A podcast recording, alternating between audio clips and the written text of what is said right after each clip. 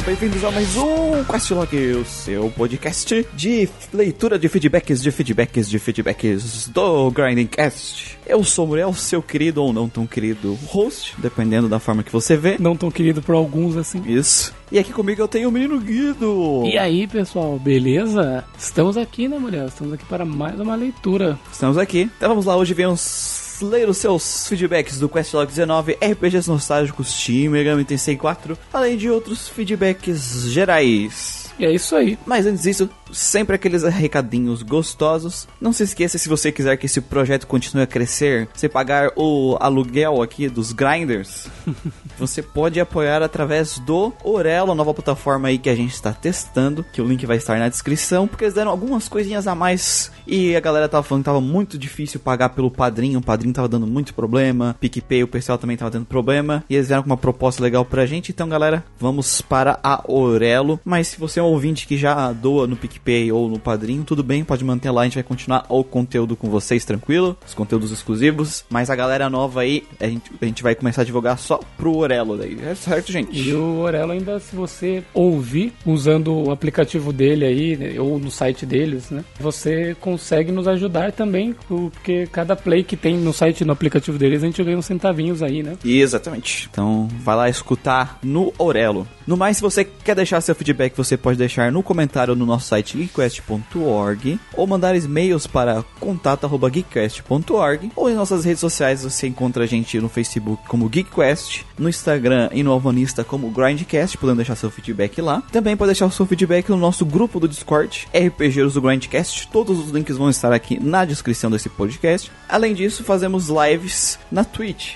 Twitch TV barra GrindingCast. Exatamente. Certo? Antes da gente entrar nos business, vamos agradecer aos apoiadores que fazem esse projeto continuar. É hora do Murilo errar todos os nomes dos apoiadores. Vamos lá. Sei que vocês ficaram com saudade que eu não tava no último pra errar os nomes de vocês. João Pedro Portela. Da, da, escola de samba, né? Jonatas Oliveira, Felipe Fortes, Luiz Henrique Santos, Éder Aleixo Correia, Igor Campelo da Silva, Vinícius de Carvalho, Alex, beijo Alex, você pode facilitar a minha vida.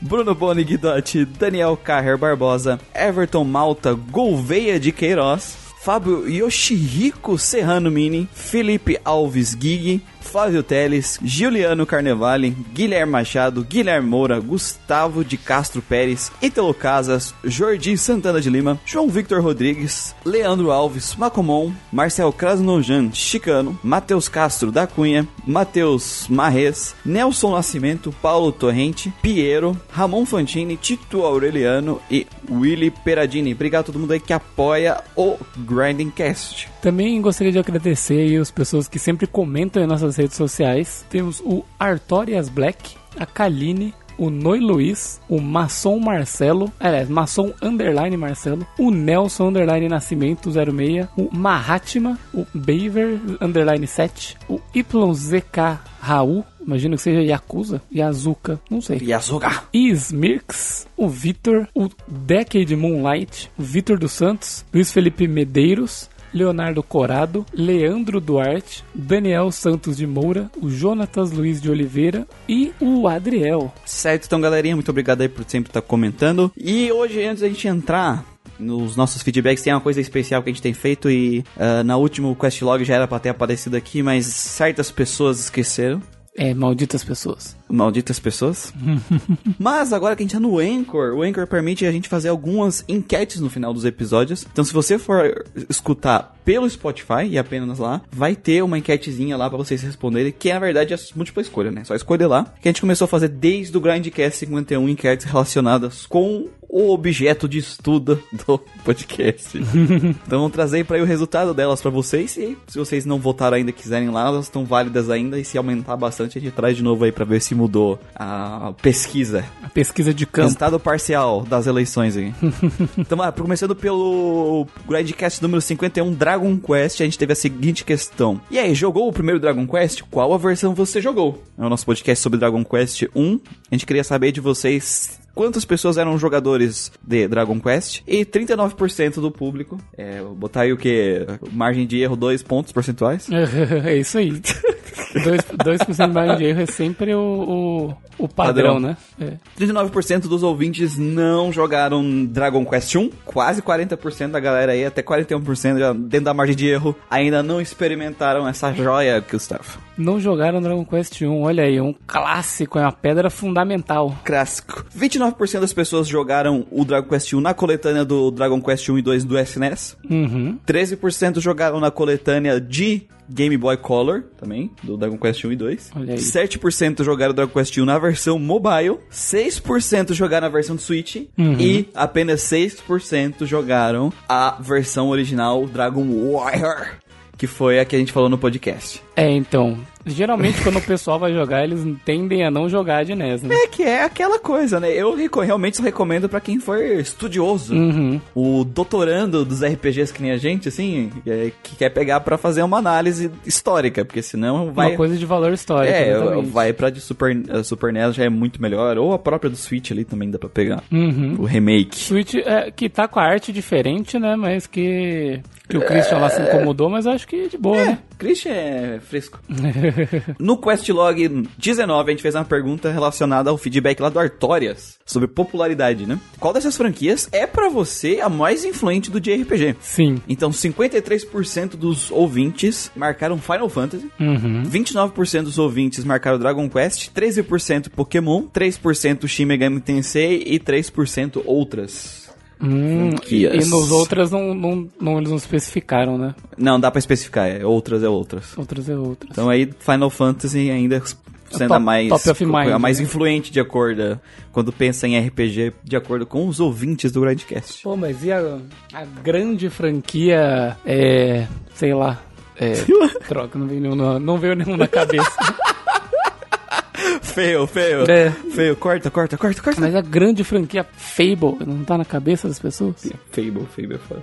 Foi pro Grandcast 52, RPGs nostálgicos. A pergunta que ficou foi: qual dessas formas você acha que é a ideal para um resgate histórico? Que foi uma das coisas que a gente levantou no podcast sobre como era fazer um resgate histórico de um jogo que ficou lá pra trás. Então a gente jogou pro público pra ver o que eles achavam, qual era a forma ideal pra eles, né? Uhum. 65% do público acredita que um remaster com melhorias gráficas, como texturas em HD. Uhum. Que é no caso o que a Square tem feito bastante, que ela fez com aquele que não deve ser nomeado, Final Fantasy VIII, aquele tipo de Final remaster Fantasy lá. VIII, né? aham. Que agride menos, né? Isso. A obra original. 24% do público acredita que o ideal para um resgate histórico seria um porte simples e direto daquele jogo, com apenas algumas mudanças básicas, como a resolução do jogo para enquadrar em telas modernas. tela maior, né? Aumentar a resolução das texturas do próprio jogo, mas sem remodelar as texturas, que é no caso da outra opção Sim. anterior, né? E apenas 11% acreditam que a melhor forma de fazer um resgate histórico é um remake completo do jogo feito do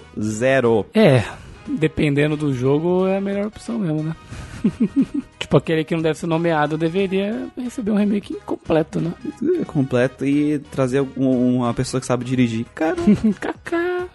É isso de enquete, por enquanto? não, tem mais um, tem Olha mais aí. uma. Vamos lá, pra última enquete, que é a do Quest 53 Shin Megami Tensei 4, que ainda tem bastante gente pra votar, comparado com as outras, ela ainda tá, tá pequenininha, mas a enquete é, qual foi o seu final de Megami Tensei 4? Ah, é verdade, verdade, verdade.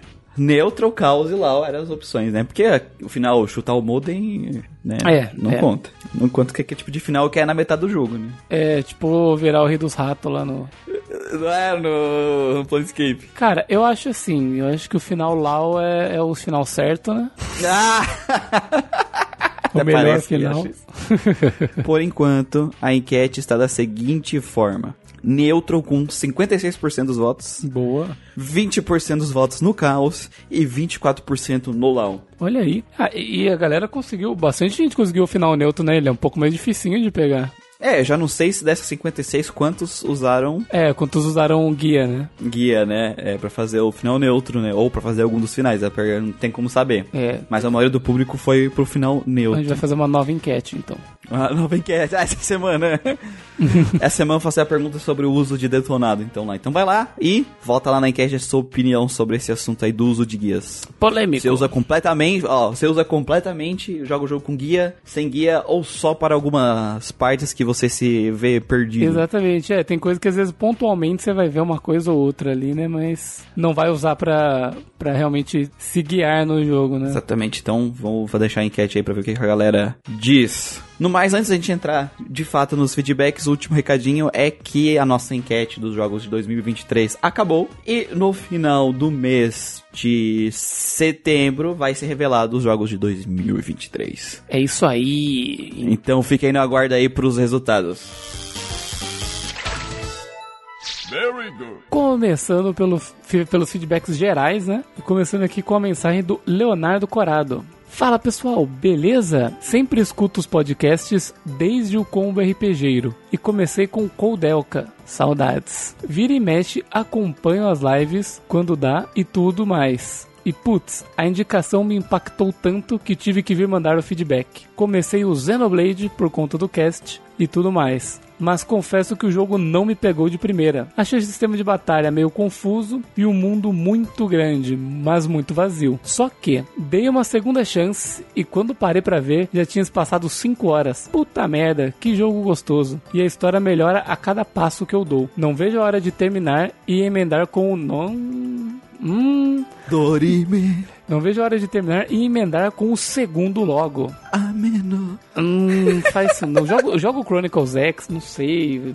Jogo 3. Viu dois no YouTube aqueles, né? É, mano. Mas não jogo dois, não. Zoeira, eu nunca joguei, mas assim, ele me parece ser bem amaldiçoado.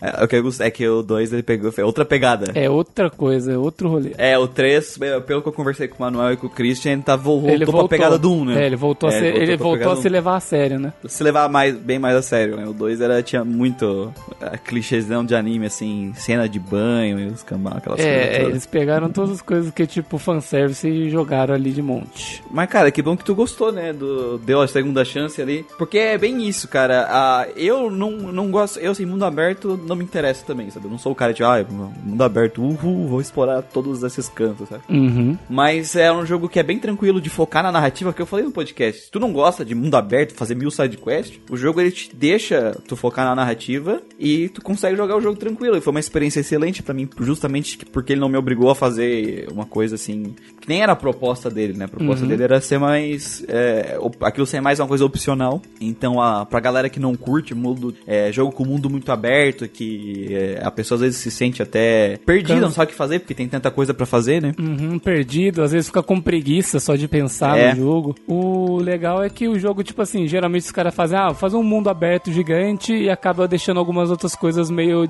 de lado, assim, né? Às vezes acontece isso, ah, o enredo do jogo não é tão bom, mas olha quanto de liberdade você tem que fazer e tal. E não é o caso do Xenoblade, né? O Xenoblade Exatamente. é aquele jogo que, tipo, eles entregam tudo muito bem, sabe? Então, para quem gosta de explorar o jogo é legal, para quem gosta de combate com umas criaturas fortes pra cacete, tipo, level bem alto, tipo, vai ter isso também no late game do jogo. Quem gosta de personagens bons vai ter isso no jogo, enredo, etc. Então, tá aí pra todo mundo. É foda. E ele termina aqui. É foda mesmo. Sim, ainda bem que ele deu outra chance. Realmente, um jogo que realmente merece, assim. O combate, dizer pra você que você falou que ele achou meio confuso, achou assim, pra mim não é o ponto mais alto do jogo, o combate também. Pra mim, assim, é a parte mais ok do jogo, assim. É, exatamente. Mas, assim, o resto vale muito a pena, assim, sabe? Quando você começa a ver os mistérios da história, assim, você vai querer, tipo, putz, eu preciso muito chegar lá, preciso muito ver o que vai acontecer, sabe? Sim. O jogo ele te instiga a você querer saber o que vai acontecer. Então, quando você vê, você tá jogando várias horas, assim, em seguida, explorando esse mundo. Se tu é o cara que, que te faz sentar para jogar um, um jogo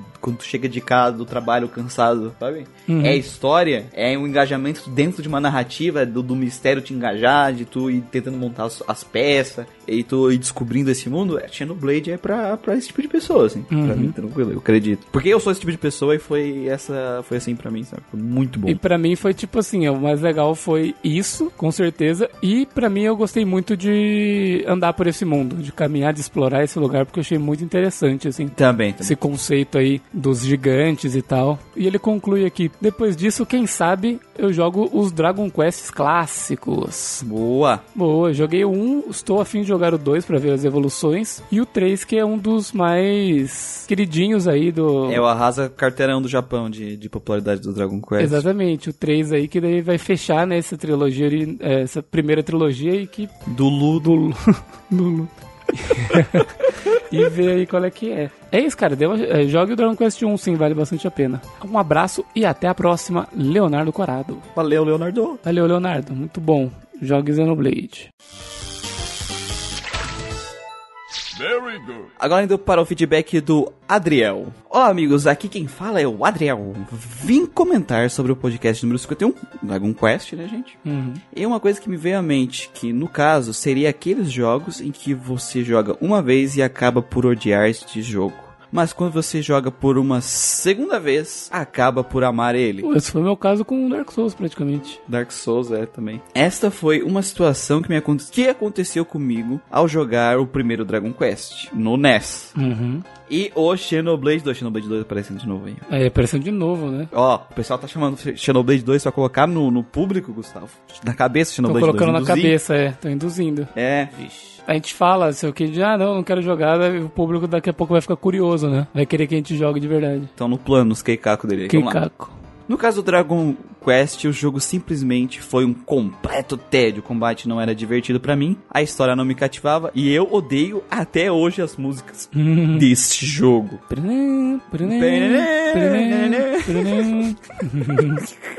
Entra na mente essa porra dessa música. Entra. Mas quando joguei a versão de GBC, deste, né? Dragon Quest. Game Boy Color, né? Isso, Game Boy Color. Mesmo game me divertindo muito mais por motivos que eu não sei. É porque é um rema não é o mesmo jogo, né? Eles eles mexeram ali. rebalancearam todo o jogo o grind das versões de Super Nintendo e do, do Game Boy Color é muito diferente. A música é melhor também. Bem mais tranquilo. Talvez seja o tempo que passou e a minha mente mudou. Ou talvez seja os gráficos charmosos que essa versão tem. E claro, o grind menor. É, isso aí. Sim, com certeza. É porque é que a gente falou, né? Agora, agora há pouco a gente falou. Dragon Quest 1 de NES é só se tu for doutorando de RPG eletrônico. Valor histórico, né? Valor fala, ah, histórico. Vamos ver como é. é que era o jogo, como é que era o RPG em 1986, sabe? Como é que foi a concepção dele naquela época. Mas... E olhar em 86, né? É, ter esse olhar. E se você vai jogar hoje em dia pra saber como é o Dragon Quest 1, compensa você pegar essas outras versões aí, com certeza. Eu quero pegar a melhor versão do Dragon Quest 1 pra mim conhecer o Dragon Quest 1, as ideias da que, que eles tinham e me divertir. Uhum. Não é a de SNES. Não é a de, não é a de NES, né? Não é a de NES, é. Não é a de NES, exatamente. Já o Xenoblade 2,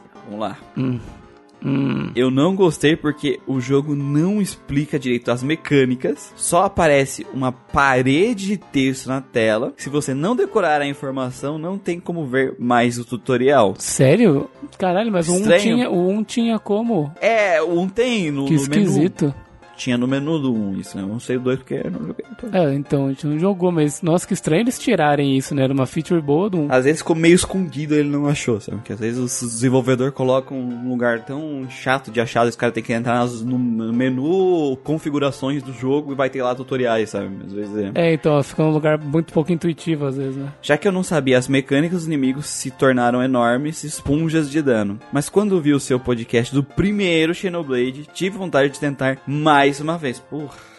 Pô, devia ter jogado um, né? O jogo, mas dessa vez procurei um tutorial de batalha na Wiki, tem essa opção. Uhum. E o jogo ficou muito divertido. Basicamente, os inimigos eram esponjas de dano graças aos personagens demorarem muito para atacarem, para carregar as artes e para encher especiais. Aí que eu aprendi a mecânica de cancelar animação e de cancelar artes. Basicamente, o personagem tem um ciclo de animação que se repete, mas se você dar, se você dar um passo, o clique se reinicia. Nossa, parece jogo de luta, velho. Né? É, a anima, cancelação, cancelar a animação pra tirar o fade entre os ataques, pra já meter outro, tá ligado? Sim. No Tekken, pra dar aquela baixadinha que os caras dão aquela, aquela uhum. baixada travada, aquela é glitch, tá ligado? Sim, sim. E que foi, daí virou mecânica de, de campeonato. Virou mecânica de jogo, é. é. Vai reiniciar o ciclo, né? Pro primeiro ataque, que normalmente é o mais rápido, fazendo com que assim você carregue mais rápido as artes. E quando você o cancela, a barra de especial carrega absurdamente mais rápido. Já, já pegou a muleta aqui. O que faz que você realize realize Blade combos mais rápidos e assim você vai dar muito dano e muito rápido. Quando aprendi essas mecânicas, parece que o mundo se abriu. Parece que o mundo se abriu para mim. E este se tornou um dos meus jogos favoritos de todos os tempos. Vixe, pesado. Mas até agora ele falou de mecânica, né? Ele não falou de história. No mais, é isso. Desculpas pelo comentário longo. Capaz, Adel, mande mais comentários, mais experiências aí suas no mundo Por dos favor, RPGs. né? Por favor, não, não E lembrando, acanhe. gente, se vocês votarem em Xenoblade 3, o voto vai pro 2.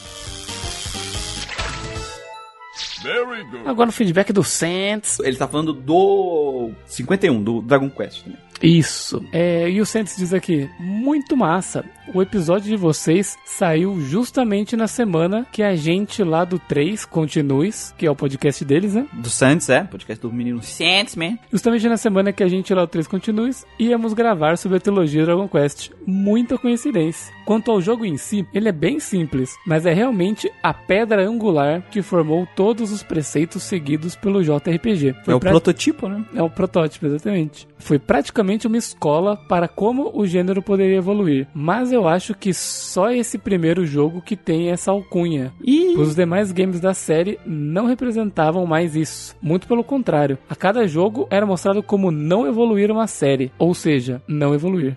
sorte do Santos que o Christian não pôde, hein? Que o, é, que o Christian não tá aqui hoje, senão ele teria. Senão ia ser palestrinha de uma hora. Ele teria arrancado a camisa já, assim, rasgado no meio. Eu, eu não joguei o 2 nem o 3 ainda, é uma das coisas da, do meu currículo RPG que faz muita falta ainda. Uhum. E- mas isso aí, por isso eu só vou dizer. Então, é, então tá. Então tá. Assim. Mas assim, o, que- tre- o que eu já ouvi falar, assim, pô, o 3 tem job system. Até onde eu sei, tá? Alguns jogos do Dragon Quest são os que realmente deram avanços, assim, avançaram a- alguns passos, evoluíram, assim. Então o 3, o 5, o 8 foram jogos que eu sei que eles são jogos que o pessoal gosta bastante e jogos que realmente evoluíram coisas da série, assim. Os outros eu não sei, tá? Não posso falar sobre o 4, sobre o 6, sobre o 9, assim, porque eles foram jogos que eu não joguei. E não sei nada sobre, sabe? Mas eu sei que esses jogos aí, o 5 e o 8 e o 3, né, são jogos que realmente são bem famosos dentro da- das comunidades, né? De Dragon Quest. Eu acredito que assim, ele não tá querendo dizer no sentido de que não teve coisas novas ou que o jogo não mudou. Eu acho que no caso, no sentido que ele tá falando dizer, querendo dizer, talvez seja no de a execução acabou sendo falha e a série não evoluiu, sabe? Uhum. Entendi. Porque o 2 já tem party member. Sim. Né? O 1 não tinha. O 3, por exemplo, que foi o último que eles vão falar no podcast deles, né? Que é de trilogias. Uhum. É. Sistema de job. Sim. Job System, né? Do Dragon Quest. Assim, eles serem diferentes do 1 e eles testarem coisas novas, isso aconteceu. Isso é fato, Sim. né? Agora, se isso for bem executado ou não, talvez seja aí a diferença. Exatamente. E Enfim. Enfim, o cast ficou excelente. Fiquei fascinado com o quão profundo vocês conseguiram analisar o jogo, vendo a questão das inovações, a forma como o mundo e as missões foram montadas, o malabarismo para fazer o jogo interessante, mesmo tendo um combate simples e tedioso. Eita! Todos esses pontos foram levantados no cast de uma forma que eu nunca iria perceber se não fossem vocês. Estão de parabéns. É realmente o podcast de referência quando o assunto é RPG eletrônico. Pô, muito obrigado, cara. É, é a única coisa que eu faço da minha vida, né, gente? eu tenho que ser bom em alguma coisa. Tipo isso, né? Pelo menos no, no RPGzinho eu tenho que entender. Pelo menos isso a gente tá conseguindo, né? Mas, pô, muito obrigado aí pelos elogios. Valeu, muito obrigado. E, isso- e sorte aí no seu podcast, hein, cara? Espero que as coisas estejam andando bem. Chama nós. Chama nós, chama nós. Very good. O feedback do Vitor dos Santos. Literalmente um feedback mais técnico de quem ouve vocês quase todo dia. Caralho, cara, tá ele vai dormir tem um- os nossos sussurros na mente dele. Né?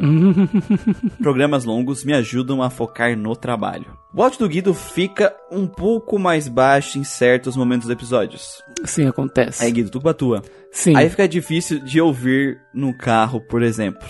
É que o Guido ele fala pra dentro e às vezes ele fala um pouquinho, sai do microfone e fode o editor. Sim, acontece. Sou eu quem reclama bastante. Reclama bastante. A gente tenta cuidar, mas às vezes acaba passando porque os podcasts são muito longos. Uhum. E aí o cara que estar um podcast de 5 horas e aumenta, vai aumentando o volume e às vezes esquece um pedaço e passa.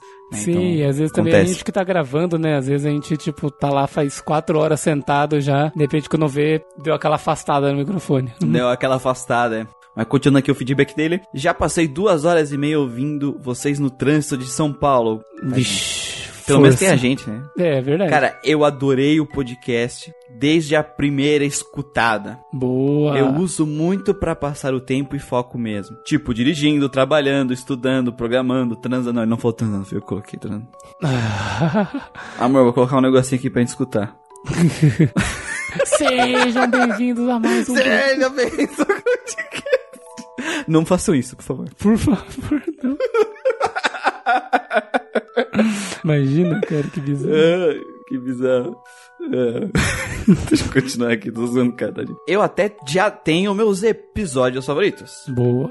mas escuto todos. Conta pra gente aí. E por ser podcast muitas vezes, eu fico imaginando o jogo e vou atrás depois. Importante jogar também. Bom, é, legal. Foi assim com Dave Survival. Boa. Devil Survivor é bom, hein? Porra. Que eu tô zerando agora, inclusive parabéns pela zona de spoilers de aquele que não deve ser nomeado. Aquilo foi arte. Nossa, aquela zona de spoiler era, era muito, muito bom. Ficou boa, ficou boa.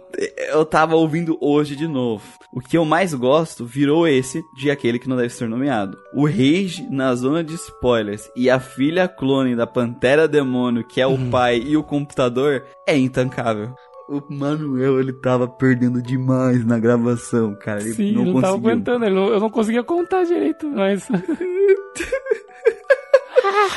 não acredito. Eu não lembrava que era tão ruim. Essa é a história do, do jogo, spoiler pra vocês aí. pra mim, o podcast é algo como um everyday listening. Comecei com o de Pokémon Yellow, o primeiro daí foi Pokémon Yellow. Ah, tá, então ele já falou. E fui ouvindo os outros de jogos de PS1. O Christian estaria rasgando as blusas dele. PS1! ah! Oh, não, não é possível que alguém goste disso. Que eu nem joguei, mas queria saber mais. Fui curtindo e cada vez mais ansioso por novos episódios. Boa. Eu geralmente escuto até os spoilers, porque nem sempre eles pegam todos os finais e o caminho até o final nem é tão spoilado. É, a gente foca mais no. Quando a gente tá usando spoiler, nos pontos chaves, né? Sim, do, sim. Do jogo. A gente não vai esmiuçar tudo, tudo. Do né? que é esmiuçado tudo, vai na review do Manuel. Aí. Aí tá é tudo um lá. diário de bordo, quase, né? Do é jogo. verdade. Nesse um ano escutando, fiquei fã de Shin Megami Tensei. Boa. Comprei Kotor, caralho, Aí velho. sim, hein? A gente Aí tá sim. conseguindo. Kotor é, aí é foda. Se o cara mandar comprar um Planescape, aí eu falo, pô, agora. Nossa! Agora. Aí- aí sim.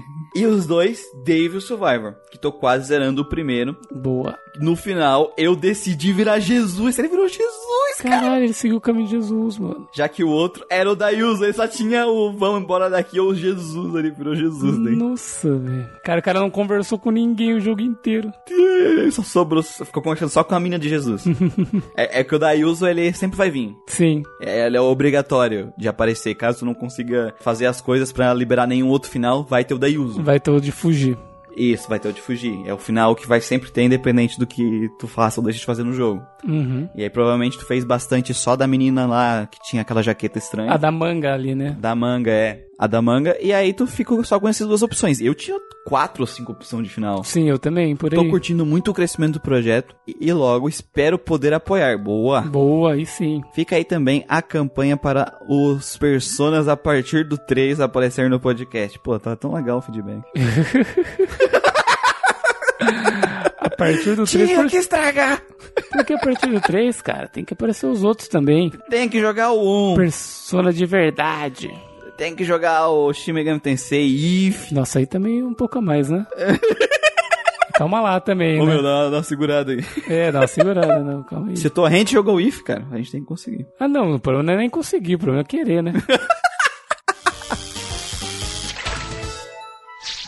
Entrando agora no nosso podcast de RPGs nostálgicos. E esse deu o que falar, hein? Esse deu o que falar, é o podcast número 52, né? Isso. Começando então pelo Adriel. Aqui quem fala é o Adriel. E hoje eu gostaria de falar sobre algo que me veio à mente após ouvir o podcast de vocês. Mas antes gostaria de elogiar o excelente podcast. Foi muito bom acompanhar a vossa fala e me deixou bastante pensativo sobre algo que eu vejo muitas pessoas falarem, de que, abre aspas, hoje em dia não se faz jogo como antigamente, fecha aspas. Eu vejo muito que as pessoas que falam isso sempre argumentam que os jogos de hoje são ruins ou de baixa qualidade, dando exemplo, um único jogo na época do Cyberpunk 2077. Eu vi uma galera falando isso, mas o que essa galera esquece é que antigamente também existiam jogos ruins, exatamente. É, exatamente. Se você pegar a biblioteca inteira de qualquer console, perceberá que existe mais jogo ruim do que bom naquela plataforma. Na minha opinião, a nostalgia cega atualmente é o mal do século. No mais, é isso.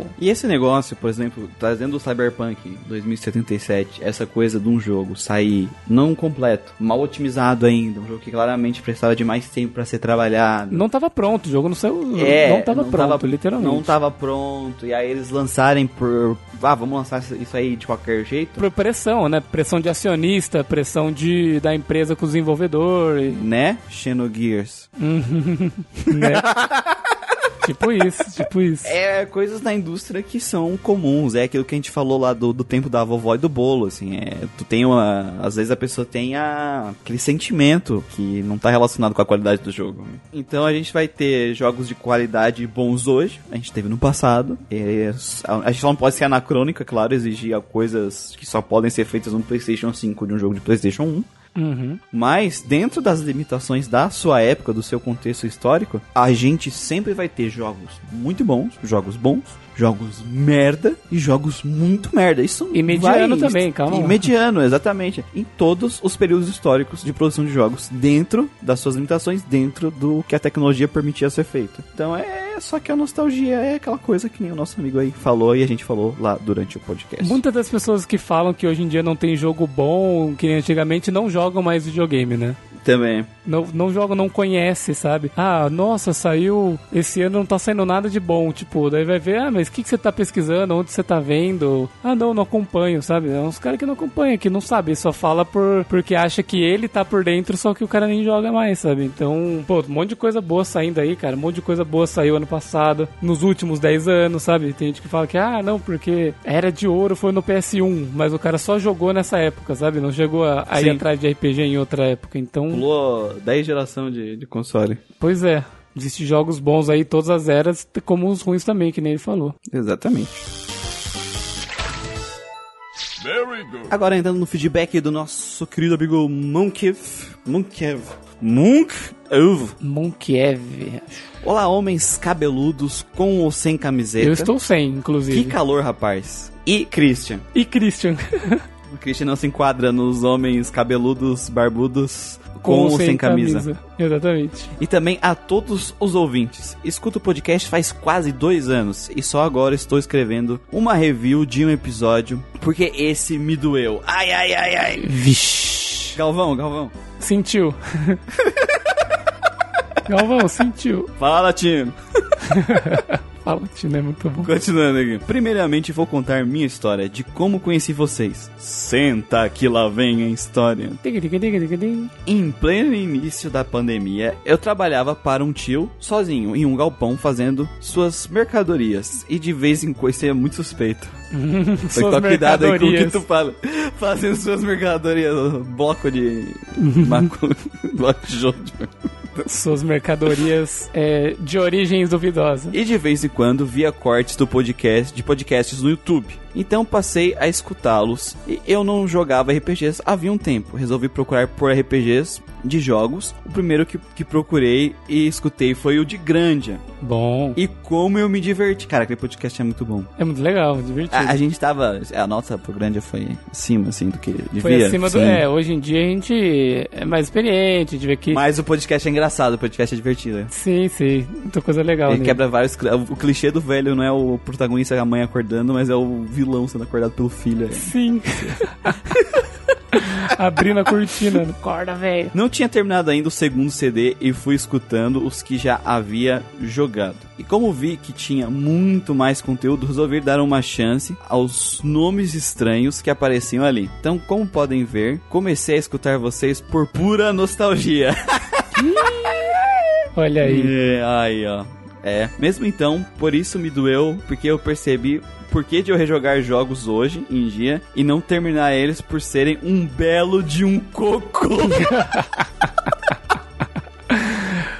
É, às vezes você volta pra rejogar e acontece isso mesmo, né? Ou simplesmente não sentir o mesmo. Nostalgia é uma porra. Comecei Legend of Dragon, que era um dos jogos que mais amava na infância, e assim que acabou o primeiro CD, não encostei de novo. E só descobriu porque nesse podcast, que me tirou as vendas dos olhos e foi por pura preguiça de Random Encounter, que além de serem muito chatos, cada luta demora um século para começar. Puta que pariu. É, demora um pouquinho. mesmo. Então larguei pra lá e me senti finalmente iluminado. Efeitos sonoros belos por gentileza. Total a gralha. Obrigado por abrirem minha mente, que mesmo após escutar todos os podcasts não tinha pegado em nenhum jogo pra jogar. Agora começa a aventura de verdade e poderia falar de todos os outros que comecei e não terminei nesses tempos. Mas isso aqui já está enorme. KKKK. Te das. Enfim, muito obrigado por estourar minha bolha e que os deuses RPG os abençoem. Boa, Monkey, que abençoe você também, Boa. que você consiga zerar os joguinhos e até o final. é, e até o final dos joguinhos, aí, encontrar jogos antigos bons. Ou testar às vezes, é bom começar às vezes com jogos que a gente recomendou aqui que tu não tem um apego emocional. É, é uma boa. Porque é um dos problemas da nostalgia também, às vezes. Às vezes tu vai até jogar um jogo que é bom, só que ele não te dá aquele sentimento e tu não quer mais jogar aquele jogo. Sim.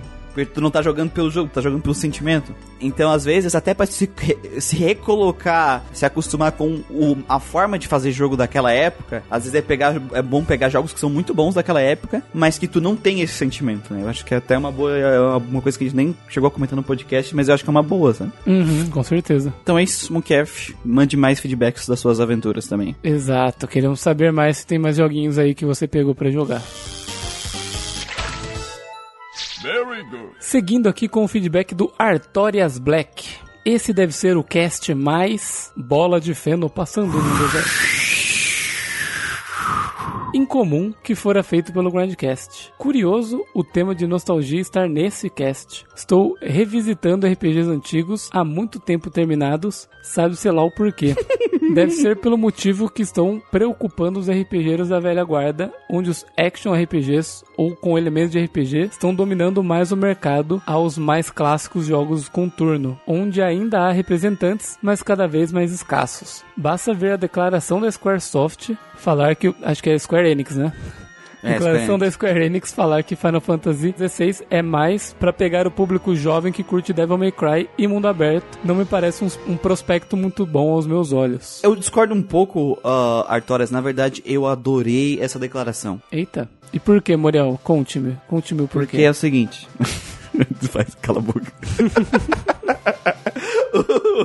Tem muito essa cultura da, na internet das pessoas verem o RPG por turno tá ultrapassado. O RPG por turno não tem como fazer jogos bons porque é uma mecânica ultrapassada. Sabe essa baboseira? Moriel, eles só usavam na época por conta de limitação, cara. É, aquela boca, desgraçado. É esse tipo de coisa. E aí, muito era falado: olha, todas as empresas estão abandonando. Todas as empresas estão abandonando. É porque é ultrapassado mesmo. E usava isso de justificativa. Então, quando a gente tem uma empresa como a Square indo a público e dizer, na cara dura, assim, na cara de pau, gente, a gente não vai fazer os jogos AAA de turno, porque turno é um negócio de nicho e a gente quer fazer um jogo que alcance um público grande. Uhum. O- ou seja, o único motivo pelo qual não sai mais Final Fantasy de turno não é porque não dá pra fazer um bom jogo por turno, porque aí a gente tem várias experiências de jogos aí recentemente de turno que fizeram sucesso, né? O Fire Emblem estourou a bolha, o Persona estourou a bolha, agora o Shin Megami Tensei, graças também ao sucesso do Persona, mais o 5, ele já tá aparecendo mais, o Devil Summoner novo também, que não é mais Devil Summoner, mas enfim, Sou hackers. o Soul Hackers, ele também já fez um barulhinho a mais. Então, assim, não é essa questão. Isso é óbvio. Só que quando uma empresa como a Square ela chega ao público e fala com todas as palavras que é isso, que é literalmente uma escolha financeira e não uma escolha criativa, não um negócio que não funciona mais, não presta, eu acho bom. Porque é a própria indústria falando. Tira a mística de que a mecânica é ultrapassada, não é isso? É nicho, né? É nicho. É porque tu vai ter mais pessoas que gostam de jogo de ação do que pessoas que gostam de jogo de turno. E isso é o padrão, na verdade, tá? Sempre foi. Uhum. O Japão é uma exceção, né? O Japão é uma exceção. É, e mesmo na época de ouro, que a gente brinca, tirando os Final Fantasy 10, 8 e 9, nenhum. E Pokémon, os outros jogos até venderam bem, venderam bem, mas eles sempre foram ainda considerados jogos de nicho. Uhum. né? Então, nunca foi o gênero mais popular do mundo. Porque dentro do Japão sempre foi muito popular, mas no mundo, entendeu? Então é aquela coisa, não era puramente uma escolha pura e claramente financeira, mas é muito bom ver as empresas admitindo isso. É verdade. É, seguindo aqui, sobre o que o Muriel disse sobre o jogo do Bleach, The Third Phantom. Não é culpa minha dessa vez, hein? é o Octavio tá trazendo. Eu terminei faz uns 3 anos e não lembro dele ser ruim. Contudo, se está o comparando com Final Fantasy Tactics ou o Ogre Battle, então o game é bem simples mesmo. Então todo RPG tático ou não inspirado em animações japonesas, geralmente shounens, são ruins, na opinião dos membros do Grindcast. Que isso, cara? Eu nem falei que era ruim. E eu nem- gosto pra caralho desse jogo. E eu nem consigo opinar porque eu nunca joguei os outros shounens de, de, de, de tático, né? Eu acho que eu só comentei por cima, Artórias, em algum podcast nosso que saiu. É, no 52 eu comentei, mas é que eu falei dele no exclusivão, que ainda não saiu pro público geral. Sim. Ah, tá. Esse é um jogo que eu gosto muito. E eu joguei ele 5, 6 vezes. Só que ele é um jogo medíocre, ele é mediano. Eu vou te dizer que dos joguinhos assim de anime, ele, ele é o dos bons. Se a gente olhar só o joguinho de anime, sabe? Uhum. Só que ele é um jogo mediano porque ele erra em um monte de coisa. Ele é um jogo que a dificuldade é desequilibrada, é, as mecânicas dele é muito quebrada, muito fácil. Os inimigos, eles são estupidamente fáceis. É, em um jogo de estratégia, onde tu não precisa fazer estratégia, meio que todo o sistema de build do jogo, que é muito, muito legal, eu gosto bastante do- de como funciona montar build no jogo, é, acaba sendo meio que desnecessário, sabe? Uhum. Ficando mais overpower, né? É, então assim, ele é um jogo bem mediano. Ele é mediano. O que pra esses jogos de anime não é ruim. E, e outra coisa, né? Também, tipo, o que faz um jogo ser medíocre ou ruim não é ele ser um jogo de anime, é ele realmente ser ruim, sabe? É, exatamente. É, Ou porque- medíocre, sabe? Vai do jogo, assim. Dá até pra fazer um jogo bom de um anime merda, por exemplo. é que raramente esses jogos de anime, eles vão ter uma, um orçamento grande, Uhum. com uma equipe criativa forte. Raramente, sabe, Arthur? Por isso que geralmente ou sai um jogo muito merda, ou sai uns jogos medianos e alguns poucos que eu joguei bonzinhos, assim. Uhum. E o Bleach tá dentro desses bonzinhos, sendo bem sincero. Em relação da nostalgia com os consoles, acredito que pra mim fora mais quando tive um PS1 e PS2, onde ia caçar nos títulos de JRPG no centro da minha cidade, onde eu gostava de andar por aquelas barracas em busca de um jogo raro. Foi numa dessas que consegui achar o Brigandine, Legend of Nossa. Forcena. É, jogo Caralho, é bem, é bem raro mesmo. Isso aí nem existe, tá inventando palavras. Já vi a capa desse jogo. Tinha um cara na faculdade que ele, ele era muito viciado nesse jogo. Ele adorava esse jogo. Vixe. É um RPG tático, assim, bem. bem desconhecido. Bem, Bem desconhecido. Obscuríssimo, E- assim. É, eu joguei com ele uma horinha e tal, parecia legal, sabe? Parecia legal. Eu acho que se eu tivesse naquela época ainda faz... se eu- naquela época eu tivesse o Grindcast, eu teria continuado jogando. Uhum. Porque ele parecia interessante, mas é bem obscuro mesmo. Esse brigadinho aí é obscuraço. Pode crer. Quando tive o PS2, ter meus primeiros contatos com a série Persona, Atelier, Hack GU, é o Dot Hack, né? Desculpa, Dot Hack GU. Rogue Galaxy e outras. Ouvi dizer nas redes sociais que estão jogando Dark Souls 1. Significa que o próximo cast será o dele? Os membros do Grandcast vão explorar as terras de Lodran? Fico no aguardo desse cast. Já tá gravado, né? É o próximo depois do Quest Log, eu já tô editando ele. Uhum. É, o Quest Log, ele, o nosso Quest Log ele sai a cada dois podcasts, é a nossa frequência que a gente definiu pra ele. Então vai sair primeiro esse podcast que é o Dark Souls. Mas no momento que a gente já tá gravando ele, ele já está sendo editado, já tá no caminho da edição, né? Sim. Então vai sair em breve o Dark Souls. Nós demos uma passeada em Lodran aí. Isso. E foi divertido, hein, cara? Foi legal. Foi, foi. Foi- facinho, facinho. Infelizmente o Muriel não chegou a conhecer o Artorias. Não, não conheci o Hortalius porque eu não tinha a, a- DLC. DLC. É, acontece. Very good. Agora entrando no feedback do menino Jonatas Luiz de Oliveira. Ouvindo o podcast 52 e gostei muito do tom que ele foi levado. Senti falta de falar mais de RPG games. Talvez porque são CRPGs ou WRPGs apenas. É porque, como o nosso foco era nostalgia e assim. Dentro do público brasileiro, o CRPG e WRPG, a pessoa não tem nostalgia aqui. É, mais difícil. Não é o foco. É muito difícil. assim. Eu digo assim, quando eu digo que não tem, que, ah, mas o meu primo tem. Eu Quero dizer, o público médio. A gente vê até aqui pro, pro grind, pelo Grindcast, sabe? Quando só tinha WRPG nos primeiros anos do Grindcast, porque tinha cota. Uhum. No momento que a gente teve que baixar pra sair o jogo, não tem cota, não teve mais WRPG. Tirando Dark Souls. É só o Dark Souls, mas é aquilo, né? WRPG de espada gigante, né? Feito por japonês. Uhum. Sim, é exatamente, exatamente. Ele é exceção, ele é exceção à A regra. aranha, aranha tetuda, então é outra coisa. É, é outro esquema. Aranha Wife, Monster Girl, né? Monster Girl, exatamente. Então a gente tá pensando em fazer um batidão dos WRPG Uhum. pra compensar, né? Porque senão, se a gente não fazer algo, o, o- o público faz os de repente tomar conta Sim, e assim, do- do- da pauta. não é como se a gente não tivesse jogos é, de WRPG que conseguiram notas muito altas, ou até fazer o Christian e o Muriel começaram a se interessar mais, né? Então, Eu, eu comprei na Steam, eu tenho na minha Steam os Fallout antigo. uhum. eu, também, eu também quero jogar. Eu, eu, inclusive, eu tenho o Fallout Tactics, Caralho, aí sim, hein? que parece ser muito bom. Fallout Tactics, cara, me, me- não sei porque me vem XCOM na cabeça e daí já me vem na, Sim. aí já me vem na cabeça errando tiro de 85%. O Continua Muriel viu eu errar um- um- uma cura de 95%. 96 no Final Fantasy Tactics. Tomar no cu. Um Protect, era um Protect, né? Protect, era um Protect, é. Continuando aqui o feedback dele. Eu tive um famigerado Turbo Game, Nossa. onde comprava fitinhas por 10 reais na banca e fiquei com esse game de 96 até 2002, né? Onde consegui um PS1. Porém, acabei tendo nostalgia do SNES por conta de PC, ironicamente. PC porque, né? Uhum. A, a nostalgia dele é de emulador. Kaká. Na- não julgo. Me- meu jogo de Game Boy Advance, 90% eu joguei no emulador. Eu também. Eu também. É, safadeza. Só emulador, né? Similar. Mas eu mesmo não tenho consoles. Meu irmão trouxe pra gente em 98 um Super IBM Aptiva 486 XD2 Caralho. de 100 MHz e 20 MB de RAM. Que caralho é isso? Faço ideia. Porra é essa, mano? Deixa eu procurar aqui. Super IBM. Que isso? É tipo uma amiga, tá ligado? Não, mano, o cara construía, sei lá, o jogo dele. Ah, né? é um PCzinho, é um PCzinho. É um PC específico.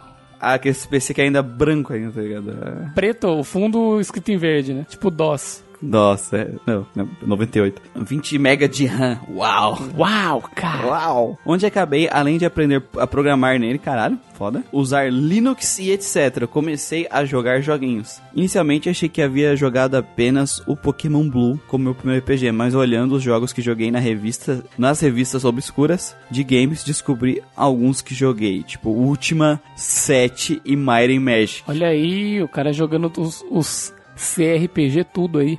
Mighty Magic, o, a gente tem review de quase todos no nosso site que o Manuel fez, o Guerreiro. Uhum. E o Última 7 também, o Manuel fez review do Última 7. Também tá no nosso site lá pro pessoal dar uma olhada. Ele jogou vários últimas, né? O último eu acho que ele jogou só o 7. Só o 7 mesmo? E, a- e os últimos Underworld, eu lembro que ele tinha jogado também. É, o Underworld também. É, ah, o de WRPG, CRPG, desse antigão, o Manuel jogou um monte. E eu consegui esses jogos aí no. Na GOG de graça. Você deve. Você pegou também ou não? Não cheguei a pegar, mas agora está indo tudo pra Steam também. Uhum. Sim. Coletânea deles pra Steam. Então é, tá cada vez mais acessível esses jogos. Ah, é bom, né, cara? É bom, é bom. É bom ser mais fácil de jogar eles. Continuando o feedback aqui, além do primeiro RPG que conheci foi o Diablo, por conta de um vizinho que comprou o primeiro jogo. Porém, tinha medo de jogar por- porque parecia ser muito assustador. Uhum. Também joguei muitos joguinhos de RPG Maker, como a Vinganças dos Sulfurudins. Nossa! Sufuru... Sufurudinha é a raça do Baby, né? É a raça. É, o Baby não é um. Ele é um, um criatura artificial, mas sim, é da raça. Feita que- pelos Sufurudins, é, é. Verdade, verdade. Vingança dos Sulfurudins, cara. RPG. Caralho, olha. Olha a brisa. Achei aqui, hein? Achei aqui, cara. Vai ter. Vou dar Fazer- imagens aqui no post. Vai fazer um janela RPG Maker. Janela RPG Maker, velho. Putz. Continuando aqui, no fim, concordo que hoje se aproveita muito da nostalgia, seja pro bem ou pro mal. Me parece que o futuro está na mão do mercado indie trazer coisas interessantes do que o mercado AAA com remaster mal feito. É, É, isso aí tá mesmo faz um, faz um tempo já que, que a gente, que eu tô depositando assim minhas, minhas fichas nos indies no quesito de criatividade, né, cara? No quesito de Isso. não ter medo de testar coisa nova. E eles não têm receio de fazer jogo pra nicho, né, no caso. É, não tem receio de fazer jogo pra gente ou testar coisas novas muito loucas, né? Então, Uhum. coisas que essas empresas grandes não vão querer, não vão querer fazer porque tem muita coisa em jogo ali, muita questão financeira, toda uma estrutura comercial, não é tão simples, né? Uhum. Mas é, a gente passou por uma experiência de jogar vários indies bons. É, o, o Gustavo tinha me recomendado alguns e aí eu joguei esse final do ano, porque como eu sou um menino organizado, Uhum. desempregado, solteiro, é triste, deprimido, é, eu estou adiantado, né? Tá bem adiantado, é verdade. Na dos jogos. Inclusive eu já estou terminando um jogo do ano que vem. Galera nem Ah, sabe eu- já dos jogos e o Muriel já tá moendo. Já tô ele. terminando já. É, o, eu joguei três RPG indie no final do ano agora, que foi o Arafel, o Cosmic Star Heroine e o Chris Tales. Chris Tales, isso. O Crosscode você Não deu tempo. você vai deixar pra jogar depois, né? Vou jogar depois. Depois que eu terminar os jogos desse ano, que vem, 2023, lá por dezembro,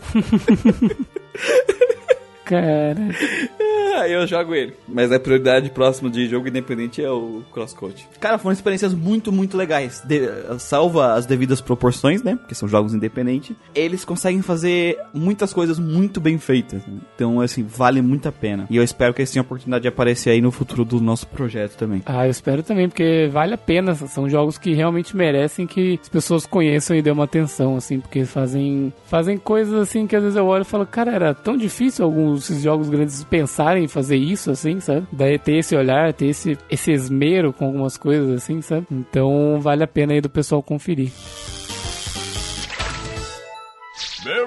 E agora entramos com o feedback da Kaline. O podcast de RPGs nostálgicos, pra mim, foi o maior, melhor e mais importante de todos os podcasts já feitos pelo Grinding Cast. Bam, bam, bam. Declarações fortes aqui. Muito obrigado, mas ele não foi o maior. Eu acho que o maior deve ser Final Fantasy VI ou as muletas, né? Porque de tamanho é as muletas. É. A muleta tem quase 5 Tem horas. quatro horas, é esse, tempo. esse é o maior.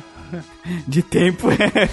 de tempo é. Bom, de tamanha utilidade pública em tempos como estes, onde o pessoal pede remake de tudo só para saciar sua nostalgia ilusória com gráficos ultra realistas a 60 FPS. Porque gráfico bonito na cabeça deles é só fotorrealista Full HD computadorizado, sprite 2D ou pixel estilo retrô, nem pensar. É, é bem isso, né? Quando fazem algum jogo estilo tipo retrô com pixel assim, tipo, ah não, é charmoso e tal, mas, mas não querem nem saber para os seus joguinhos, não é O mesmo? problema nem é esse, eu acho que até a parte do pixel art 2D, assim, não atinge um público tão grande, mas quando sai um jogo assim, é, como ele é um jogo de mais nichado, a galera não bate muito nele. Sim, sim. Eu acho que o maior problema é qualquer jogo 3D que não tente fazer uma pegada fotorrealista. Sim.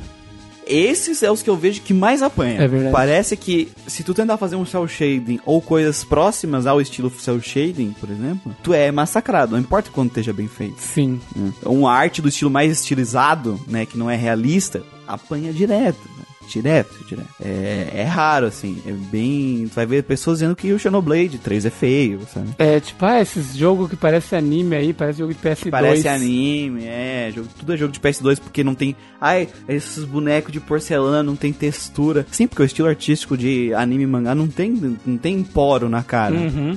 Do, do, Ficam do falando personagem. de, de- né? ah, não sei o que, da sombra, de, do cabelo, não sei o que. É, porque é estilizado, não é realista. Uhum. É exatamente isso. É, e o pessoal bate muito. E é, pra mim, esses são os que mais apanham de graça. sabe? Sim, cara, porque é escolha de direção artística, né? Escolha a direção artística, não agradar a pessoa e aí automaticamente o jogo é feio. Continuando, sei que vocês não são contra remakes, mas queria dizer que sou totalmente contra qualquer tipo de remake, mesmo que seja para divulgar o jogo para as novas gerações ou mesmo consertar problemas, pois eles fortalecem o mito de que o único gráfico aceitável é o realista ou Full HD e de alguma forma vai sim descaracterizar o jogo original. E o pior de tudo, vai fazer com que as tecnologias 8 e 16 bits fiquem perdidas no tempo, esquecidas. Eu não acho que fortaleça necessariamente o mito do gráfico aceitável ser realista Full HD, porque tem os que fazem, tipo assim, pensando em outras direções artísticas, né? Como foi o do Seiken Densetsu 3 lá. Do Senki Densetsu 3, é, ele foi, foi bem mais pra um estilo estilizado mesmo, né? Eles não tentaram puxar pro fotorrealista. Sim, sim, eles foram nessa onda, assim. Mas é que a maioria dos jogos, assim, do- dos remakes, geralmente eles vão tentar fazer o gráfico PS4 ali, né? É, é, é que eu, assim, eu não sou contra remake, Uhum. porque existem a questão de, às vezes, é, dar uma oportunidade pra aquele grupo artístico tentar de novo algo que eles não conseguiram fazer na época deles, eles queriam fazer de novo. Exatamente, eu também sou dessa onda. Pra mim tem coisas que é, são válidas nesse sentido. Mas eu acho que o ideal era a gente ter ah, esses jogos antigos, pelo menos porte deles todos pra sistemas operacionais de computador, Uhum. que são coisas que duram a longo prazo e não são que nem consoles que vão ser trocados a cada 4, 5 anos, né? Sim, isso com É, certeza. pra mim, é, é- isso tinha que ter obrigatório e a remake ser uma coisa bem opcional, sabe? Uhum. E tipo, ah, vamos fazer remake desse jogo que só tinha. que, que era do PlayStation 1 e ficou nessa plataforma, sabe? Mano, traz o, a porra do jogo um port dele, porque que Uhum. não tem necessidade de fazer um remake pra dar acesso ao jogo, sabe? Eu acho que o remake ele teria que ter uma outra motivação. Eu, por isso que eu até concordo com o nosso público lá na nossa enquete que o remake não é a, a forma mais correta de fazer um resgate histórico. Não é, não é resgate histórico o objetivo principal de um remake, né? Sim. E pra mim nem precisa ter a, gráfico HD, é só mexer na resolução e portar mesmo.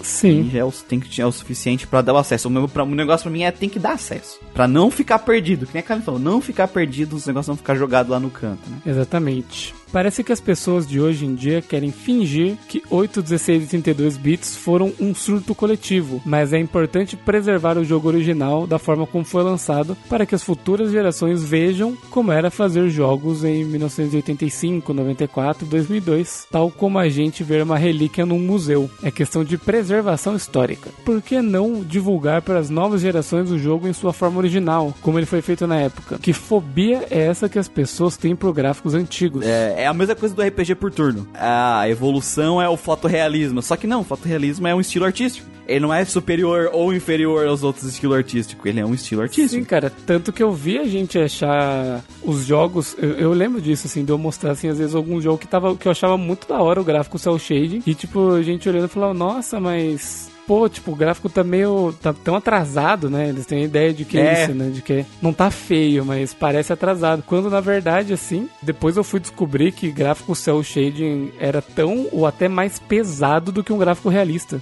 Sabe? Para as texturas, assim. O jogo acaba ficando até mais pesado, assim. E tem jogos que faz bem porque ele deixa o jogo com uma cara muito única, né? É uma direção de arte mais única. Você pega o, o Borderlands, o primeiro trailer dele, ele. E o primeiro trailer, as primeiras imagens, ele era gráfico fotorrealista. Ele ia ser um jogo Nossa. que ele ia sair e ele ia ser mais um. Talvez ele fizesse sucesso e tal, mas a, a cara dele ia ser mais parecido com vários outros jogos que já tem por aí, sabe? Ele ia, Ia ser mais o mesmo. ele ia ser mais um, cara. E quando ele chega com aquela cara, ele traz toda uma personalidade só dele, assim. Que outros jogos que eu vejo depois eu falo, ah, cer- referência, sabe? Falo, putz, isso aqui me Sim. lembra muito Border, os caras se inspiraram com certeza, sabe? É, e ele é cel shading, o legal do, do, do jogo dele, do Borderlands, é que ele é um cel shading, ele mostra como o cel shading pode ter vários estilos artísticos dentro do cel shading. Uhum. Porque ele é baseado ah, em arte 2D, em desenho 2D. Então, se tu for estudar, eu, principalmente eu que tenho estudado muito arte 2D, tem várias formas de tu fazer sombra 2D. E o Borderlands mostra isso, como é que é o sombreamento deles, como é que é a line art que eles fazem nos personagens. É grossa, Sim. a sombra é bem pesada.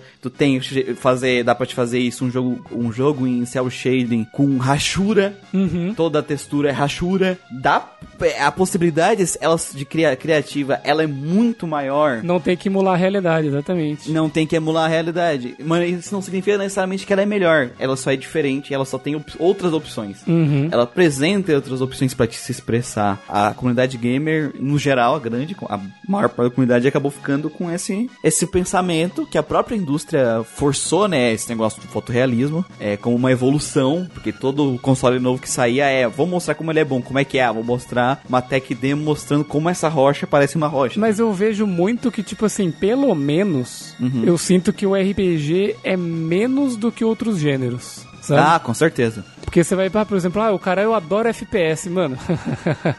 Já é. Já era, cara. Já era. FPS é só, é só essa onda, assim, sabe? RPG é menos e alguns outros jogos, tipo assim, a Nintendo, no geral, ela cagou- sempre cagou pra fotorrealismo, né? É, porque eu acho que é, ela não é muito do fotorrealismo, não. É difícil, assim, você ver algum jogo dela que tem esse tipo, assim. A maioria dos jogos, o estilo artístico, né, a direção de arte, vai em outro sentido. Então, pelo menos o RPG, como o pessoal que, que joga RPG gosta muito de fantasia, né? Sim. Eles acabam por gostar de experimentar jogos que tenham essas coisas mais fantasiosas do que menos puxado pro realista, assim, mas de maneira geral, o público em geral prefere realmente os jogos tem isso enraizado na cabeça né, dos jogos mais fotorrealistas aí. E ela conclui aqui. E para terminar, queria agradecer não só pelo podcast nostálgico em si, mas a todo o conjunto da obra de vocês, que vem cumprindo muito bem sua missão de abrir os olhos da galera e livrar-nos dessa bolha de ignorância. Amém. Amém. Parece uma oração, Parece. tá ligado?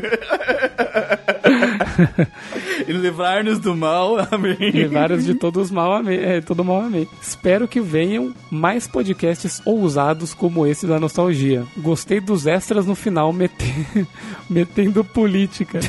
Mesmo discordando umas coisas aqui e ali das visões políticas de vocês. Tem que meter política nos joguinhos mesmo. Ninguém, na verdade, odeia política no joguinho. Odeia a política que elas discordam no joguinho delas. Olha aí, essa A, la- a lactação. é, é- essa, essa frase aí dá pra pichar na parede, né? É muito bom.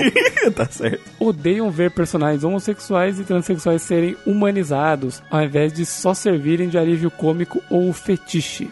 Ou seja, não gosto que eles sejam tratados que nem gente. é, né? exatamente.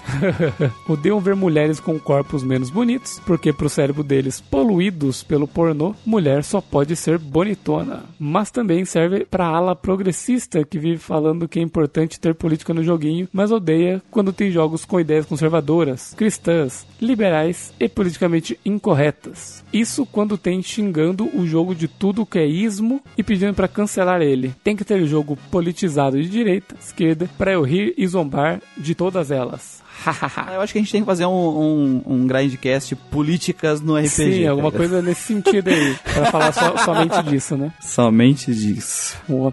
A política, sociologia dentro do RPG. tá Nossa ligado? senhora. Tem bastante, Aí. tem bastante. Aí põe o hino da União Soviética, né, pra, pra terminar.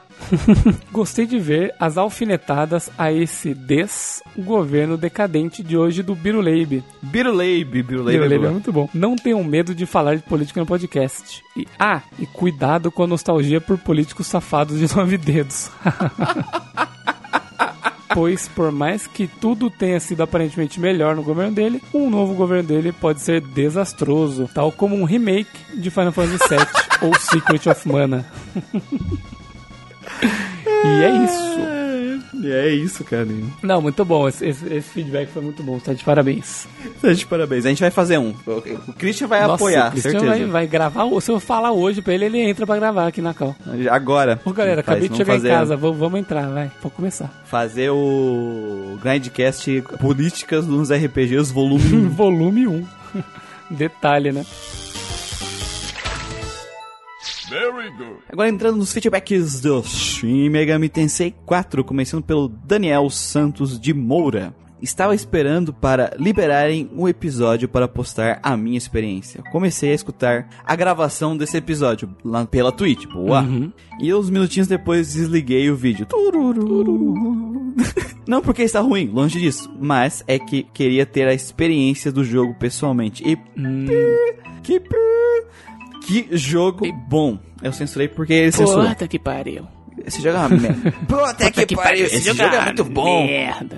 Enredo bem diferente dos Shin Megami Tensei que eu já tinha jogado. Um Uhum. puta plot twist. E a possibilidade de ver os finais refletido nas escolhas que fiz se tornou um dos RPGs no meu álbum de jogos marcantes. Valeu pela oportunidade e uma pena que não tinha pescaria. É, faltou só pescaria pro Triple Faltou a S. pescaria. é. Quer dizer, o Christian que tem os probleminhas dele deu Triple S. Tem uns jogos aí que o Christian, ou seja, a gente nem conta a nota dele, tá?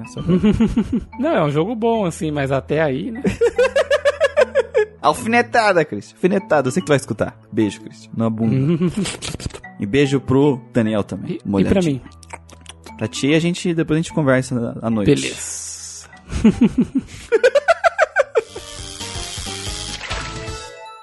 Very good. Bom, e o próximo feedback é do Vitor. Caras, que podcast sensacional! Desde que vi Shin Megami Tensei 4 na lista, fiquei ansioso por esse episódio. Joguei bastante o game, mas não cheguei a terminar. Haha. da franquia, esse e o Strange Journey são os meus preferidos. É, Strange Journey aparece pra gente dia sim, dia também, né? Ô, gente, por que vocês não votam Strange Journey?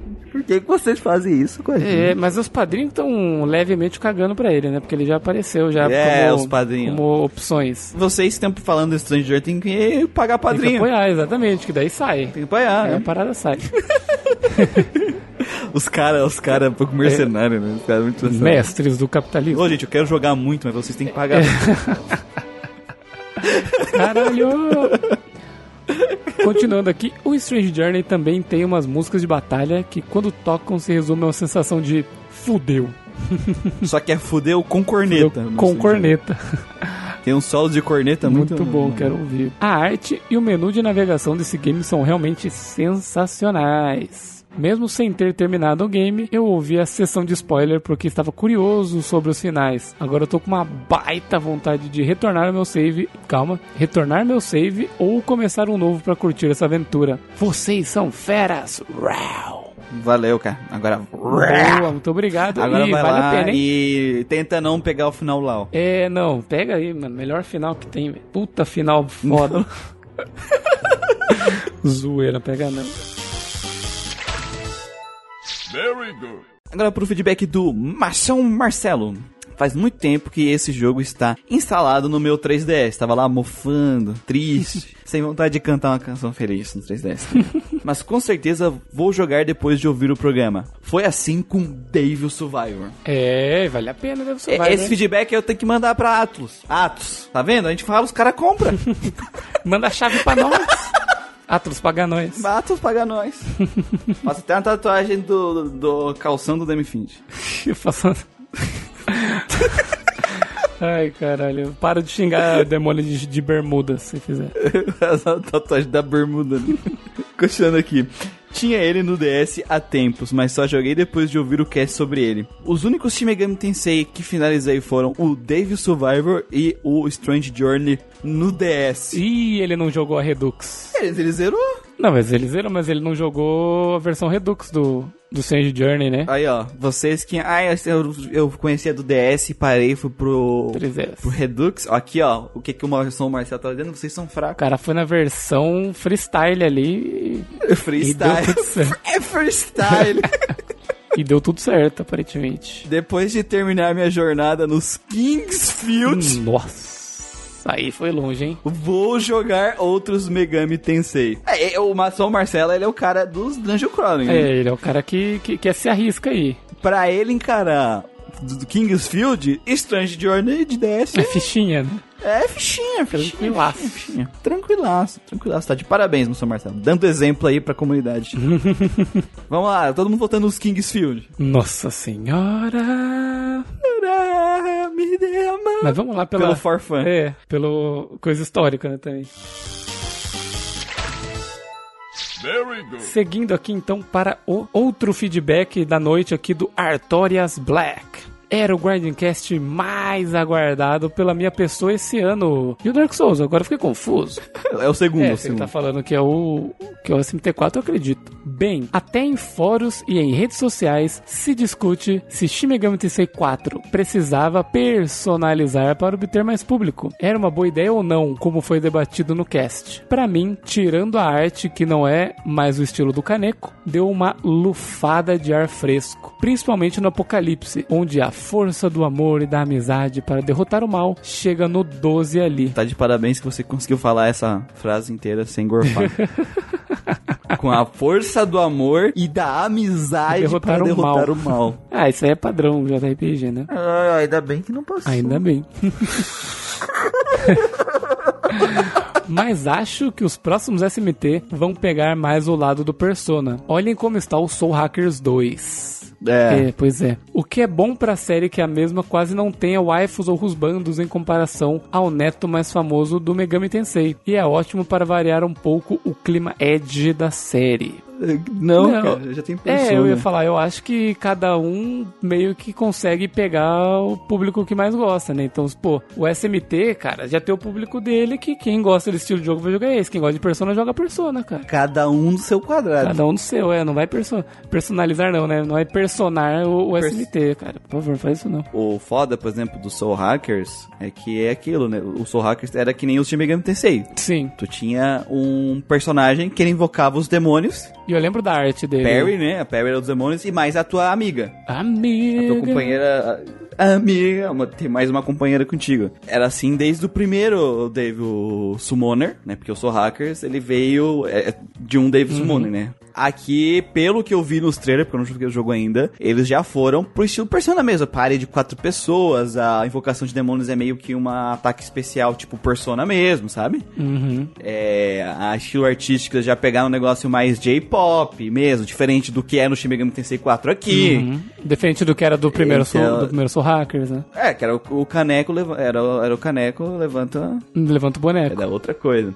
E era outra pegada, tinha esse sistema de loyalty, de demônio, que era uma coisa da, da série do David Summoner. Não tinha que ir pra escola. Eu não sei como é que tá esse jogo, se eles ainda mantiveram... Não, eu acho que se não eles mantiveram a parte de ah, alinhamento dos demônios contigo, é tipo de amizade com os demônios, que era uma coisa que tinha em todos os David Summoner. No, no Raidou Kuzunoha tem, ter. Grande. e eu não vi nenhum, porque eu não vi nenhum trailer falando disso, né? Era uma, jo- os jogos de turno eram jogos de mecânicas de duas fileiras, sabe? Que tem uma fileira de personagens que fica na- no fundo e outra na frente. Gosto, hein? Era uma série que tinha as suas características. Uhum. Ele era diferente da série principal, ele ainda tinha o mesmo aspecto, mas tinha suas diferenças, suas características. O que eu vi, e aí eu não posso afirmar com certeza que o Soul Hackers 2 é assim, não tenho provas, né? O famoso ali do não tenho provas, mas pelo que eu vi nos trailers, ele tá bem mais próximo do Persona, assim como o próprio Portório está falando aqui no feedback, do que do Soul Hackers. Tanto esteticamente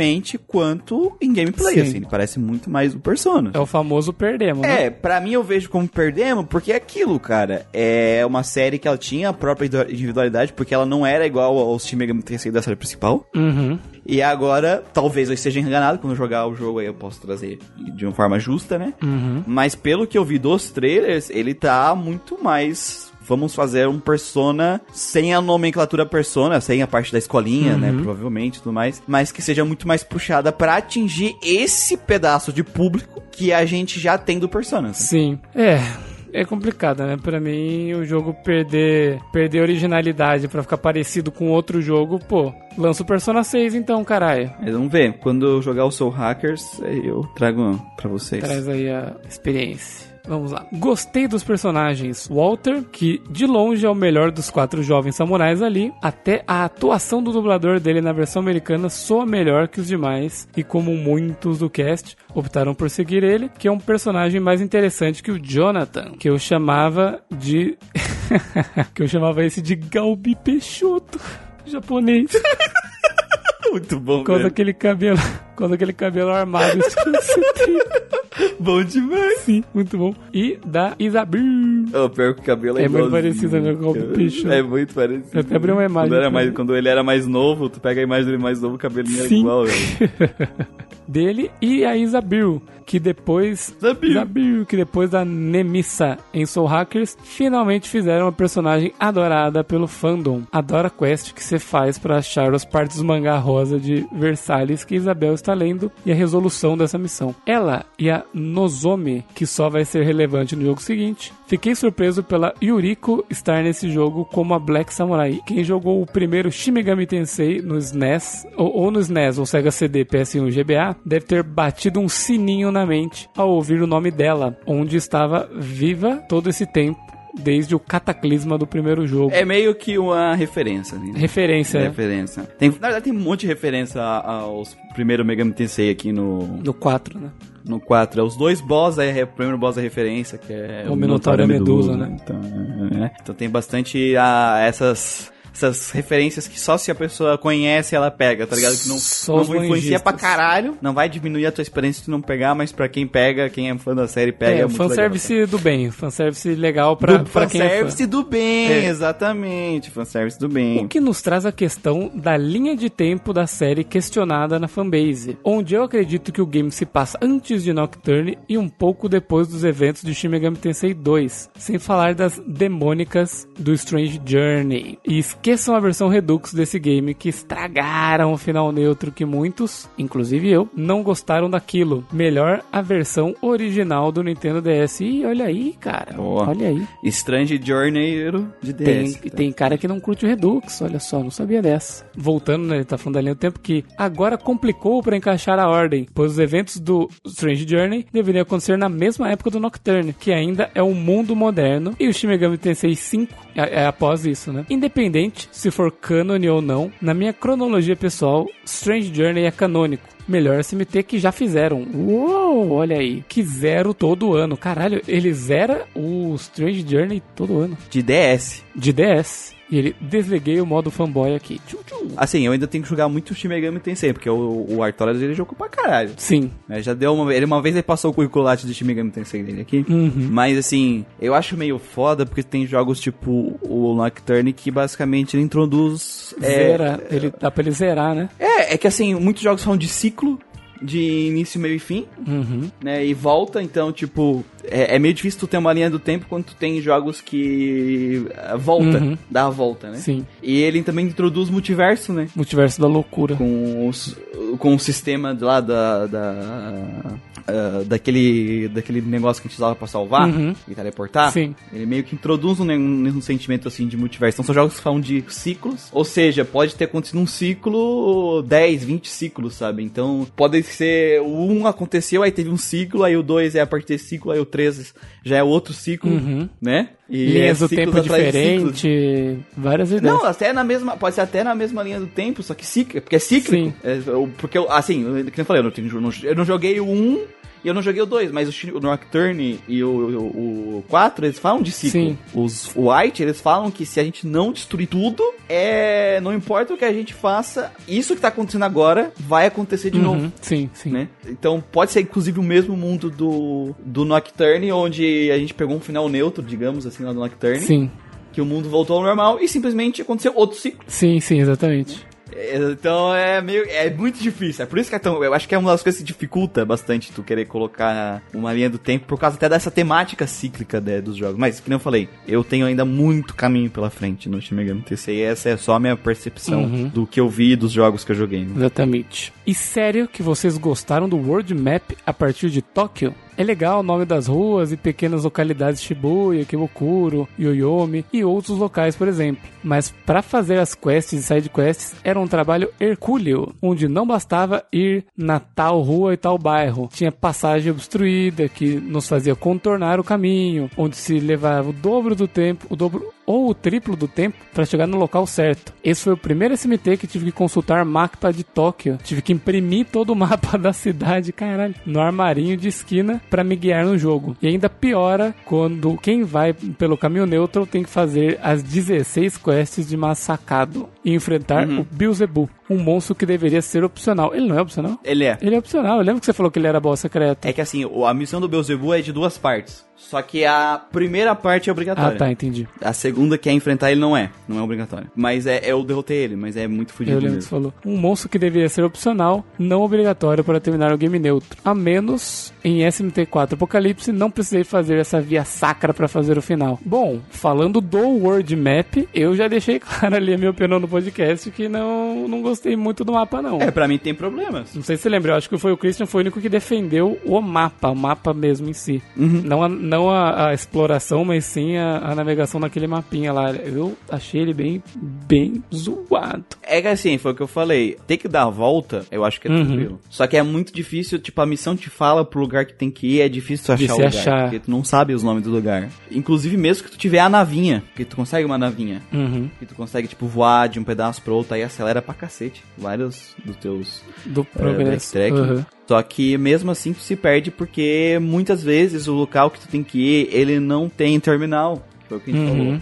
Porque os lugares que tem terminal é Você fácil. vai pro dá terminal e o nome lá. ali em volta, tu acha. Ah, tem que matar um demônio uh, Shibuya. em Kibukuro, em Shibuya. Aí tu vai lá, terminal de Shibuya, sai, vai na parte que tem monstro, tu acha ele e Uhum. mata. Agora, nas partes que não tinha terminal, ele mandava tu ir, e o mapa ele é bem grande. Sim. Bem grande mesmo, ele é grande mesmo. Ele é muito maior que o do Nocturne, o World Map. Sim. É, é muito mais complexo, muito mais labiríntico. Então aí tu se perde, porque não tem os nomezinhos dos lugares no mapa, né? Tu tem vários pontos, só que tu tem tipo uns 30 pontos no mapa que não tá nomeado. Uhum. E que poderia ter sido nomeado já que a gente já descobriu eles. É, porque assim, tu entra no mapa, a Boros, a scanner, ela já fala o nome do lugar. Uhum. Então, assim, teoricamente, a Boros sabe o nome daquele lugar ali. Até o teu mapa tá na Boros, o que tu usa. Então, teoricamente, era pra ela saber. Depois que ela fez o scanning, né? Fazia, faria todo sentido dentro do, do que acontece no jogo. Dentro do, do- da roleplay ali do jogo. Uhum. Então, eu acho que... É que nem eu falei no podcast. Eu gosto de explorar o mapa, mas eu acho que eles vacilaram em algumas questões de mapa, sim. Uhum. Mas eu ainda acho muito boa a exploração do jogo. Sim, é legal. É legal, eu ainda acho legal. Eu acho que só vacilou nos pontos. E ele conclui aqui, esperando o cast de Bravura por Padrão, que espero que saia ainda esse ano. Sai, sai. Vai sair, vai, vai, vai rolar aí esse jogo legal pra caralho. Zoeira. O Gustavo tá amando. Gostando muito, Paixão. Gente, muito. Não, zoeira, eu não joguei o suficiente pra poder falar se ele é realmente legal. É, ele deu rage kit de uma hora. Deu uma... Seis. Seis. Rage kit de Seis, seis joguei horas. seis, eu joguei seis horas e meia. Não dei Rage Kit, fui jogar coisa boa. Né? Fui ser feliz. Os caras apocalípticos, né? Não, foi jogar coisa que vai vir antes. Que vai vir antes. Né? É, Valeu aí, Artuelas. Valeu. E eu gostei da piada do com o cabelo do... Mas o cabelo do Colby Peixoto. Bom demais. Very good. Agora terminando a noite com mais um feedback do Sandman. Saints. Terminei de ouvir agora, mais uma vez, ouvindo um cast de um jogo que não tenho a menor ideia de como é. Mas vocês engrandeceram tanto o game que bate aquela vontade de conhecer. Foram Boa. tantos elogios que me lembrou, me lembrou o cast de Devil Survivor. Devil Survivor é melhor. É. Agora que virei editor de podcast, estou percebendo como o trabalho do Maninho nesse Grindcast é sensacional. Dá para ver um carinho e um capricho na seleção de cada trecho do programa. Piadas, efeitos, músicas de fundo, transição da hora, tudo, tudo, tudo. Parabéns aí pelo trampo. É, eu sou foda mesmo. Caralho, de moleque. Pior que ele falou um maninho que no caso é o próprio Muriel. É que eu faço isso há 12 anos, né? Então é muito de experiência, né? Depois a pessoa vai pegando, sabendo o que tem que cortar pra dar o dinamismo. Eu até brinco, né? Quando a, a edição final do podcast a gente parece palestrante doutorado, assim. Num, Especialista, né? especialista, muito pouca é, vício de linguagem, porque eu corto 90% dos vícios de linguagem. Se alguém escutou o podcast e acha que tem muito vício de linguagem na versão editada, amigo, É porque não ouviu eu falando é porque não ouviu o Gustavo os, falando normal. os 30 milhões de tipos. Os né? tipo e o sabe. Gustavo é o campeão do tipo e o sabe. Mas valeu aí, Santos. O cast também ficou muito bem segmentado, dando tempo de programa igual para o enredo, jogabilidade, artes e outros aspectos. Foram. Ficou redondinho. Eu vou dizer que isso é mais responsabilidade do jogo. é verdade. A gente não faz Ele de propósito. bem. Foi o jogo que se auto-equilibrou mesmo. Tinha bastante coisa pra falar em todos eles e aí acabou ficando Uhum. Acabou dando o tempo certo pra cada um. de cada um. Quanto ao jogo em si, não tenho muito o que comentar, pois não joguei e ainda tenho certa repulsa pela série como um todo. É, o Santos sempre já deixou aqui que não é muita praia dele. É, sempre soa como complexo, difícil e longo, mas é exatamente. Mas ele é. é- é- é- mas isso é real, é complexo, difícil e longo. É exatamente. A gente tá vendo o nosso estagiário novato em RPG jogando e ele tá triste, É, é. apanhando bastante. Um estagiário levou na boa e o outro. O outro tá dando uma sofrida. O outro tá sofrendo. No mais, é isso. Ansioso pelo cast Dark Souls, que é o próximo, hein? O É o próximo. próximo que tá, tá, tá aí. Tá sendo editado. Very good. Então é isso, Gustavo. Terminamos hoje. Acabamos, cara. Acabamos. aí com os feedbacks. Com os feedbacks. Então, gente, fa- rapidinho falando sobre os atrasos. Deu uma treta gigante. Como é muita coisa pessoal, eu não quero incomodar vocês com isso e tudo mais, sabe? É muita coisa que envolve muitas pessoas. Tá, virou uma bola de neve e aí a gente tá conseguindo se organizar e voltar agora com o projeto. Por isso que parou rede social, por isso que parou o podcast. Mas assim, Dark Souls já tinha sido gravado, já está sendo editado, e o podcast Breath of Fire 4 também já foi gravado. E eles não foram gravados online por causa desses problemas, tá? Uh, mas os podcasts já estão gravados, já estão sendo editados, e a gente vai entregar todos os podcasts de jogos desse ano esse ano, tá? Não se Uhum. estresse com isso. Ele vai acontecer, só a gente tá voltando agora, então vai demorar um pouquinho, mas em breve vocês vão ter o Dark Souls e o Breath of Fire 4, que deveria ser o que sairia agora, né? Mas a gente vai colocar tudo em dia aí pra vocês. E ficamos aqui com mais um Quest Log. Agradeço a compreensão de todos e até o próximo. É isso aí, pessoal. Valeu e até mais.